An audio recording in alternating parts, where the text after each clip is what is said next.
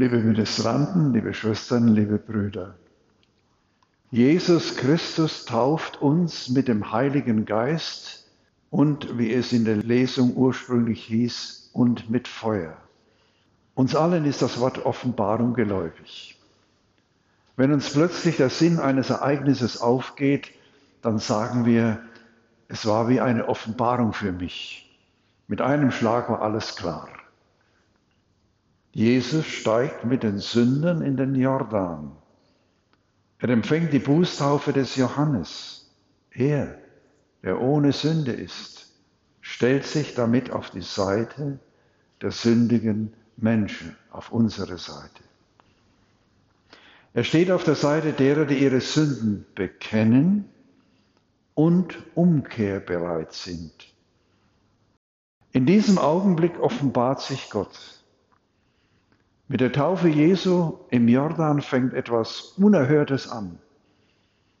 Als Jesus aus dem Wasser stieg, sah er, dass der Himmel sich öffnete, aufriss und der Geist wie eine Taube auf ihn herabkam. Ein zweites, der Himmel öffnet sich. Er öffnet sich über Jesus von Nazareth. Mit ihm und in ihm und durch ihn offenbart sich Gott im Heiligen Geist. Und der Geist kommt nicht mit tausend Tauben, so wie bei uns über den Kirchenbach, sondern er kommt personal und direkt auf Jesus von Nazareth. Ihn offenbart die Stimme aus dem Himmel, du bist mein geliebter Sohn, an dir habe ich gefallen. Das ist übrigens auf meiner Stole abgebildet. Über Jesus ist also der Himmel offen. Durch Jesus ist er offen für jeden, der an ihn glaubt. Der Himmel öffnet sich, das heißt Gott öffnet sich. Das besagt, er kommt auf uns zu, er zuerst.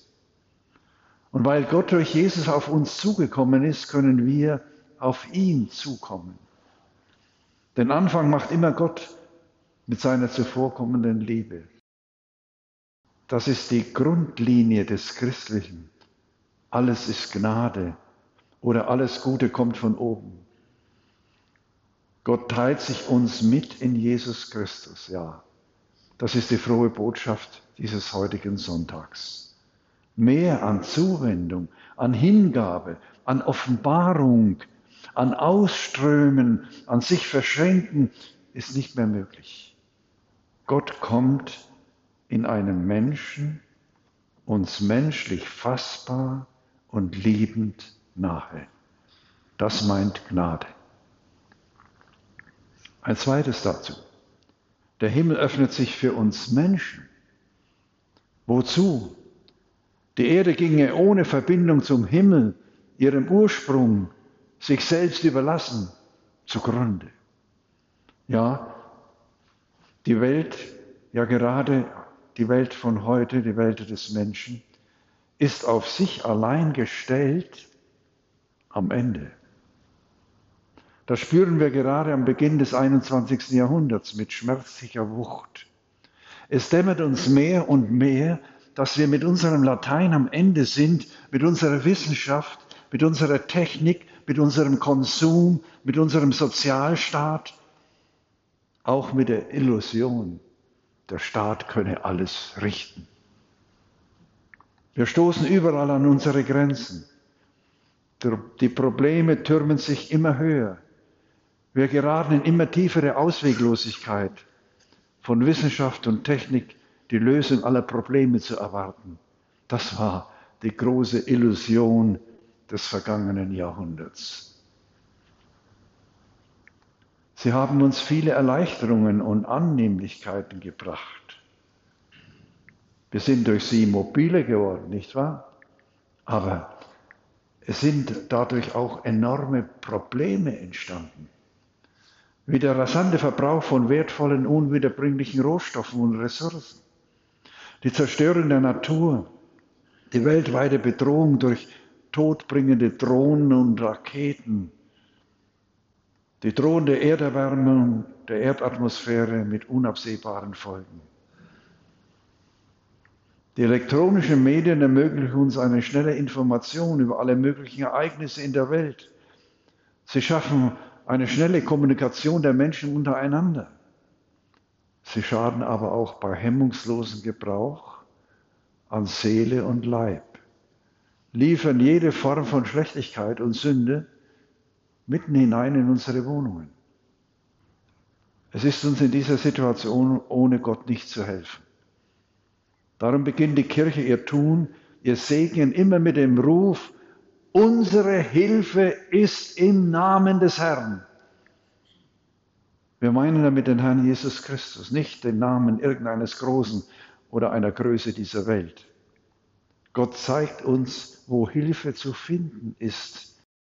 Als er aus dem Wasser steigt, sieht Jesus den Geist wie eine Taube auf sich herabkommen. Es ist der Geist von oben, Gottes heiliger Geist.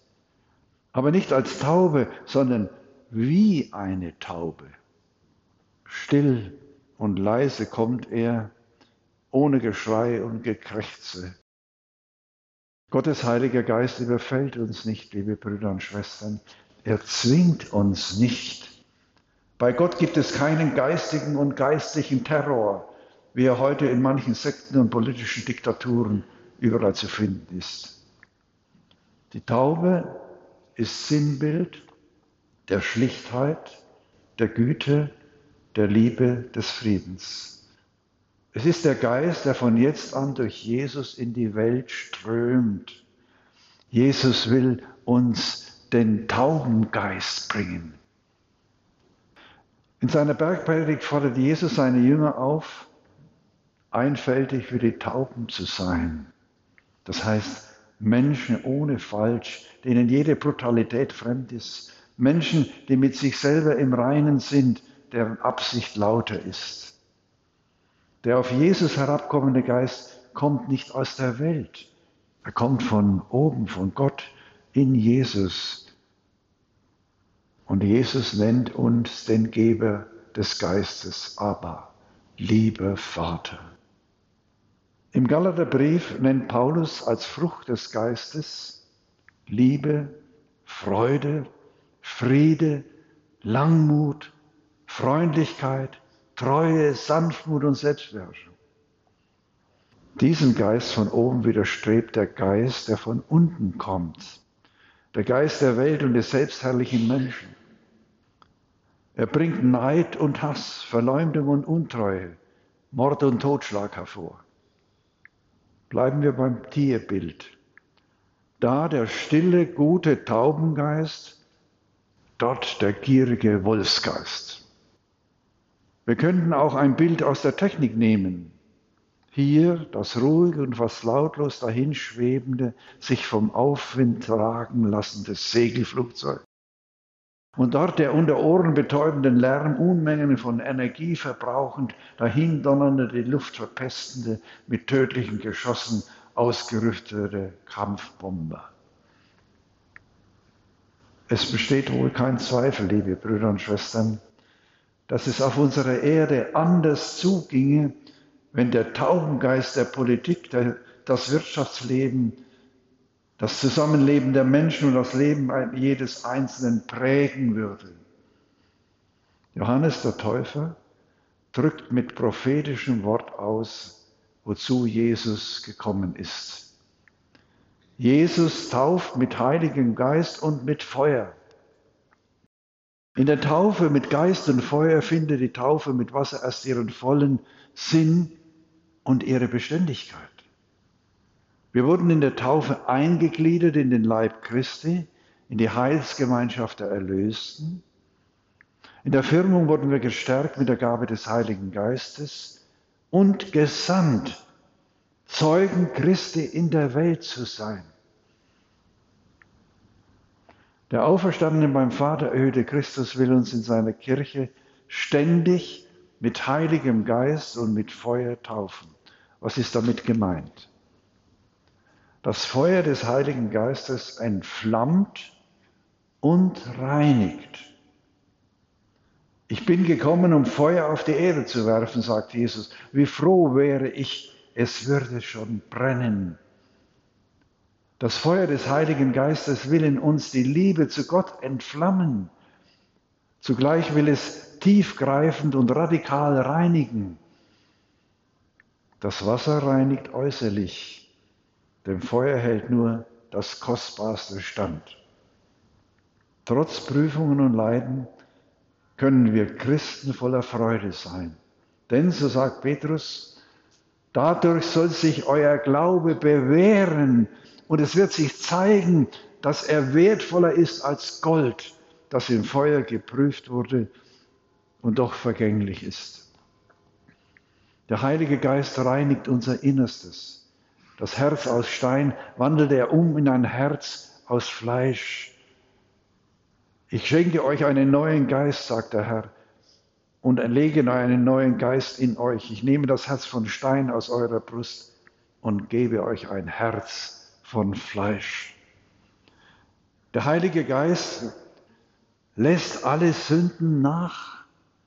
In der Versöhnungsliturgie der syrischen Kirche spricht der Priester den Beichtenden mit folgenden Worten los. Durch das Eindringen des Heiligen Geistes vernichte und streiche aus deiner Seele, o Herr, jede Schuld, die Lästerungen und alle Art von Ungerechtigkeit, mit der deine Seele sich befleckt hat.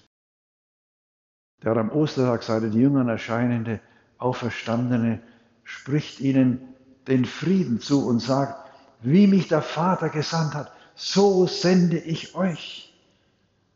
Worin die dem Vater ausgehende Sendung besteht, wird sofort klar. Nachdem er das gesagt hatte, hauchte er sie an und sprach, empfangt den Heiligen Geist. Wem ihr die Sünden vergebt, dem sind sie vergeben. Wem ihr die Vergebung verweigert, dem ist sie verweigert. Der Heilige Geist also vergibt die Sünden durch den Dienst der Kirche. Mehr noch, er selbst ist die Vergebung der Sünden.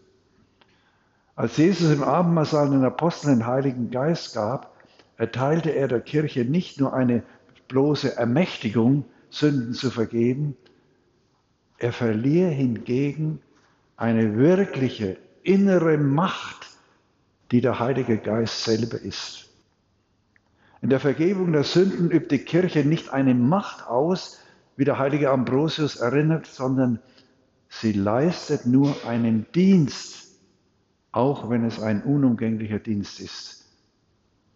Nicht der Priester vergibt uns die Sünden.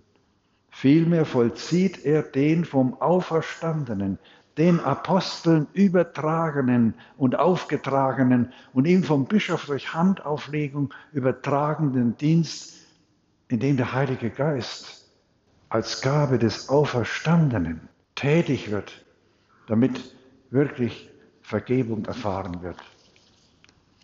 Die Kirche Jesu Christi, liebe Brüder und Schwestern, ist also der Ort, wo Jesus Christus mit Geist und Feuer tauft. Nichts kann nämlich die Kirche ohne Christus vergeben. Und Christus will nichts ohne die Kirche vergeben, sagt ein großer Heiliger der Zisterziensermönch Isaac von Stella. Merken wir uns also, die Kirche ist der Ort, wo der Geist, der die Sünden vernichtet, brennt, wie eine ständig entzündete Müllverbrennungsanlage, die die Abfall der Seele vernichtet und die Stadt Gottes sauber hält. Es gibt ein verborgenes Feuer, im Innersten des Hauses, das die Kirche ist.